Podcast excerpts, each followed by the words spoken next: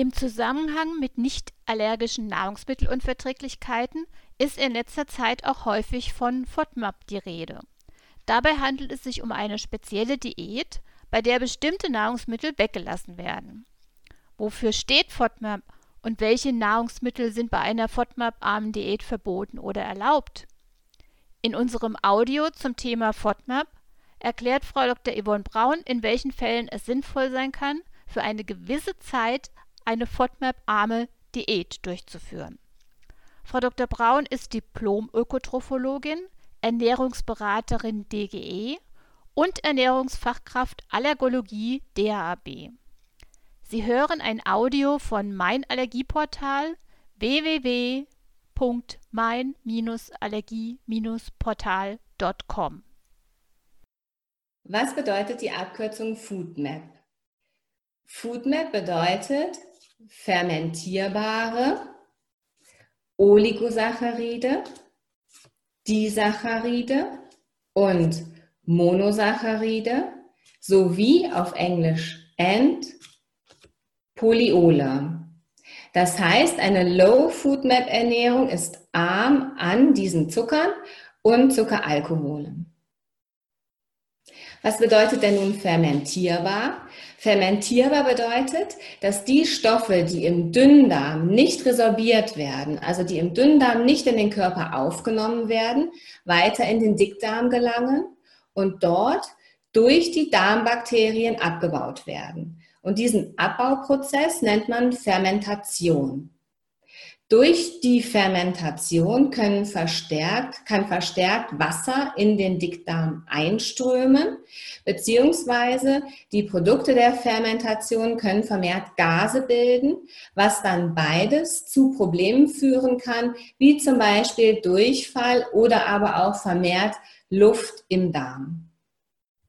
Welche Bestandteile sind in Foodmaps enthalten? Zu den Foodmaps gehören eben die Oligosaccharide, Dazu gehören die Fructane, zum Beispiel das Inulin aus der Pastinake oder die Galaktane, zum Beispiel aus der Kartoffel oder dem Knoblauch. Aber auch die Disaccharide, also die Zweifachzucker, wie zum Beispiel die Laktose aus der Milch. Oder die Monosaccharide, die Einfachzucker, wie die Fructose aus dem Obst. Außerdem die Polyole, die Polyalkohole. Hierzu gehört zum Beispiel das Sorbit, das Xylit und das Erythrit. Wozu dient eine FoodMap-arme Ernährung und wofür eignet sie sich nicht? Studien zeigen, dass gerade Reizdarm-Betroffene von einer Low-FoodMap-Ernährung profitieren können. Warum dem so ist, warum von einer Low-Food-Map-Ernährung profitiert wird, ist noch nicht klar. Das weiß man noch nicht. Ähm, aber man hat gesehen, dass es, dass es durchaus für manche Betroffene einen Vorteil bringt, sich ähm, Foodmap-arm zu ernähren. Wozu eignet sich die Low-Foodmap-Ernährung nicht? Sie eignet sich definitiv nicht als gesunde Dauerernährung, die langfristig durchgeführt wird. Und sie eignet sich auch nicht als gesunde Ernährung zur Gewichtsreduktion.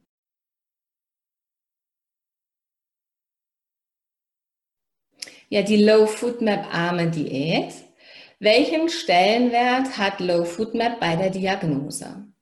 Bei der Diagnose von Nahrungsmittelunverträglichkeiten spielt die Low Food Map Ernährung keine Rolle. Es gibt in den Leitlinien verankert ganz klare äh, Richtlinien zur Diagnose, zum Beispiel einer Laktose- oder einer Fructoseunverträglichkeit. Hierzu gehört äh, auf jeden Fall der H2-Atemtest oder aber auch die Führung eines Ernährungs- und Symptomprotokolles, wo genau die Symptome auch dem entsprechenden Lebensmittel oder der entsprechenden Lebensmittelgruppe zugeordnet werden können. Ähm, die Diagnose Reizdarmsyndrom ist ja eher eine Ausschlussdiagnose.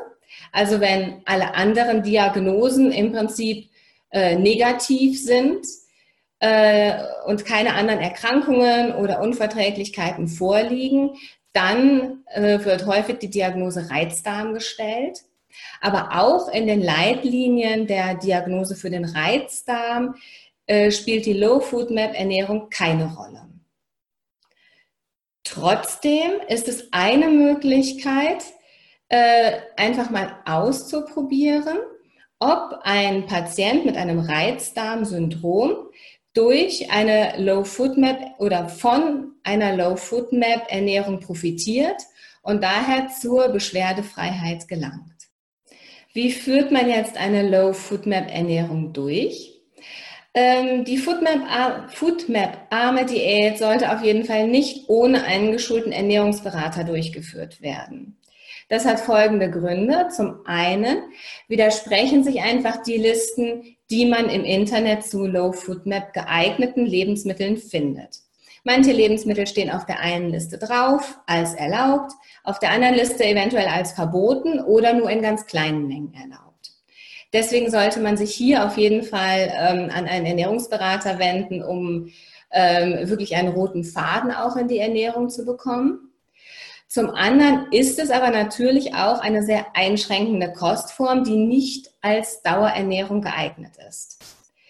Ähm, und gerade am Ende, wenn es einem wirklich besser geht, wenn die Symptome nachlassen, gibt es ganz, ganz viele Patienten, die sich dann gar nicht trauen, wieder alte Lebensmittel einzuführen, was aber ganz wichtig ist. Und deswegen sucht man sich hier wirklich am besten die Hilfe eines Ernährungsberaters, der einem dann auch wieder bei dem Einführen der Lebensmittel hilft. Zum anderen empfehle ich das immer, schon während, während die Symptome noch da sind, also bevor ich eine Ernährungsumstellung starte, mich bei einem Ernährungsberater zu melden und ein Ernährungs- und Symptomprotokoll zu führen. Denn hier kann man bereits sehen, ähm, mit welchen ähm, Lebensmittelgruppen oder Lebensmitteln denn Symptome überhaupt verknüpft sind. Ähm, das hilft auch am Ende wieder bei der Einführung von Lebensmitteln, denn man tut sich vielleicht auch leichter, die einen Lebensmittel wieder eher einzuführen und bei den anderen Lebensmitteln ein bisschen vorsichtiger zu sein. Ja, wie lange sollte denn eine Low Food Map Ernährung überhaupt durchgeführt werden? Das Ziel der Low Food Map Ernährung ist die Beschwerdefreiheit beziehungsweise eine sehr starke Reduktion der Symptome. Trotzdem ist, wenn, wenn die Beschwerdefreiheit vorhanden ist, das Ziel der Fahnenstange, das Ende der Fahnenstange noch nicht erreicht, denn äh, eine Low Food Map Ernährung sollte maximal vier bis sechs Wochen durchgeführt werden. Das heißt, bei Beschwerdefreiheit schließt sich jetzt das sukzessive Wiedereinführen von Lebensmitteln an. Es konnte gezeigt werden, dass auch bei Patienten, die sehr gut auf das Low Food Map ansprachen, also beschwerdefrei waren, trotzdem wieder auch Food Map reichere Lebensmittel gut eingeführt werden konnten und sie trotzdem beschwerdefrei blieben. Ja, warum eignet sich denn eigentlich die Low Food Map Ernährung nicht als dauerhafte Diät? Zum einen ist es so, dass äh, Low Food Map im Prinzip bedeutet, dass schon einige Lebensmittelgruppen komplett aus dem Speiseplan eliminiert werden. Das heißt, man muss hier wirklich vorsichtig sein und gut äh, gut aufpassen, dass nicht wirklich auch über diesen kurzen Zeitraum einfach Nährstoffmängel entstehen. Ähm, zum anderen gibt es aber auch Hinweise, dass die Low Food Map Ernährung nicht unbedingt förderlich für die Darmflora ist, also für die Gesundheit der Darmflora. Das heißt, dass bei der Low Food Map Ernährung äh, es eher die schädlichen, die ungünstigen Bakterien leichter haben zu wachsen. Denn gerade zum Beispiel der Gruppe, die Gruppe der Oligosaccharide, die während der Low Food Map Ernährung weggelassen wird, fördert den Wachstum von positiven Darmbakterien. Nicht zu vernachlässigen ist aber auch wirklich die stark eingeschränkte Lebensqualität während einer Low Food Map Ernährung. Denn das ist, äh, das ist nicht einfach, eine Low Food Map Ernährung wirklich streng durchzuführen. Es ist eine Einschränkung in der Lebensqualität und manche Dinge wie zum Beispiel Essen gehen, Essen in der Kantine ist äh, in der Phase kaum möglich. Ja, was kann man denn essen bei einer Foodmap-armen Diät?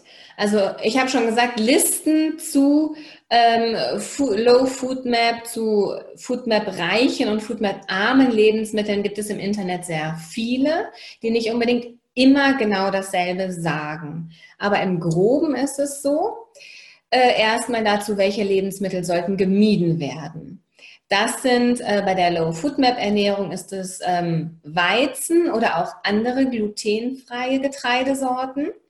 Dann sind, sollte man auch Hülsenfrüchte meiden, Milch und Milchprodukte, Gemüse, unterschiedliche Gemüse und noch mehr Obstsorten sollten gemieden werden und Leit- und Diätprodukte. Und was ist nun erlaubt bei der Low Food Map Ernährung? Ähm, erlaubt sind laktosefreie Milch und Milchprodukte, genauso wie Getreidedrinks. Ähm, hauptsächlich glutenfreie Getreidesorten. Ich sage hier hauptsächlich glutenfreie Getreidesorten, weil in einigen Listen Dinkel, obwohl er Gluten enthält, äh, erlaubt ist. Ähm, bestimmte Sorten oder bestimmte Obstsorten sind erlaubt, äh, zum Teil oder oftmals nur in bestimmten Mengen oder aber auch ein bestimmter Reifegrad, nämlich nicht allzu reife Früchte. Ähm, es sind auch einige Gemüsesorten erlaubt, genauso wie ähm, bestimmte Mengen an Nüssen. Dann natürlich proteinreiche Lebensmittel wie Fisch, Fleisch, Eier und äh, Geflügel. Auch ähm, viele Gewürze und frische Kräuter sind erlaubt. So, was ist nun besser bei der Low Food Map Ernährung? Verwende ich Fertigprodukte oder natürliche frische Nahrungsmittel? Ähm, Fertigprodukte sollten bei der Low Food Map Ernährung gemieden werden. Ähm, und zwar aus dem Grund, weil ähm, Fertigprodukte häufig einen relativ hohen Gehalt an Food Maps aufweisen.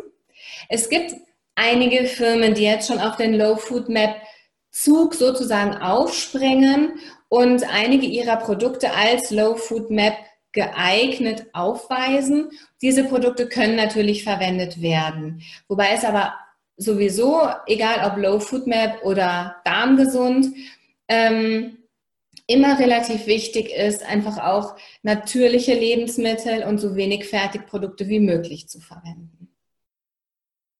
Ähm, ja, Sie sehen jetzt schon, dass ähm, bei der Low Food Map Ernährung doch auch, auch auf einiges äh, verzichtet werden muss, zum Teil eben auch auf ganze, ja, auf ganze Lebensmittelgruppen ähm, so dass hier wirklich auch die Gefahr besteht, einfach auch eines, dass sich ein Nährstoffmangel entwickeln kann, wenn man die Low Food Map Ernährung sehr lange durchführt.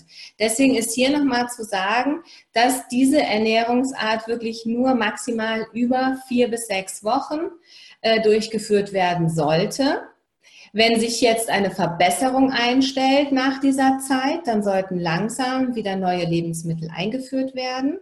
Wenn sich keine Verbesserung der Symptome einstellt, dann waren es nicht die Foodmaps.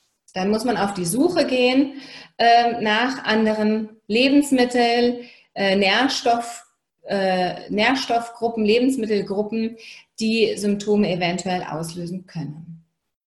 Ja, Low Food Map, Food Map Ernährung und das Mikrobiom. Also wie wirkt sich denn überhaupt die Low Food Map Ernährung auf das Mikrobiom aus? Ähm, wir wissen ja, dass bei, gerade bei Reizdarmpatienten auch wirklich die gesunde Darmflora eine wahnsinnige, wahnsinnig wichtige Rolle spielt. Daher sollte sich die Ernährung bei Reizdarmpatienten natürlich auch an einem gesunden Mikrobiom orientieren. Jetzt ist es so, dass die Low Food Map Ernährung ähm, nicht dem entspricht, was wir unbedingt unter einer darmgesunden Ernährung verstehen. Zum Beispiel gehören zu einer darmgesunden Ernährung Sauermilchprodukte wie zum Beispiel Kefir, Buttermilch, Ayran, aber auch Dickmilch und ähm, stichfester Joghurt. Es gehört dazu auch eine entsprechende Portion an Hülsenfrüchten und eine riesige Vielfalt an unterschiedlichem Gemüse. Also Gemüse spielt auch bei der darmgesunden Ernährung eine große Rolle. Ähm, gleichzeitig sollte natürlich auch für eine darmgesunde Ernährung das Essverhalten in Richtung darmgesund umgestellt werden. Das heißt, es sollen angemessene Portionsgrößen gegessen werden, es sollte Ruhe beim Essen herrschen und regelmäßige Mahlzeiten sollten gegessen werden. Das darmgesunde, darmfreundliche Essverhalten kann man natürlich auch während der Low Food Map Phase durchführen. Ähm, aber es ist so, dass bei der Low Food Map Diät, bei der Low Food Map Ernährung, die Lebensmittel, die wirklich als darmgesund gelten, erst einmal verboten sind. Deswegen ist es umso wichtiger, dass man wirklich am Ende dieser Low Food Map Phase gerade die darmgesunden Lebensmittel, ähm, gerade die als darmgesund, als förderlich für das Mikrobiom geltenden Lebensmittel wieder versucht langsam einzuführen.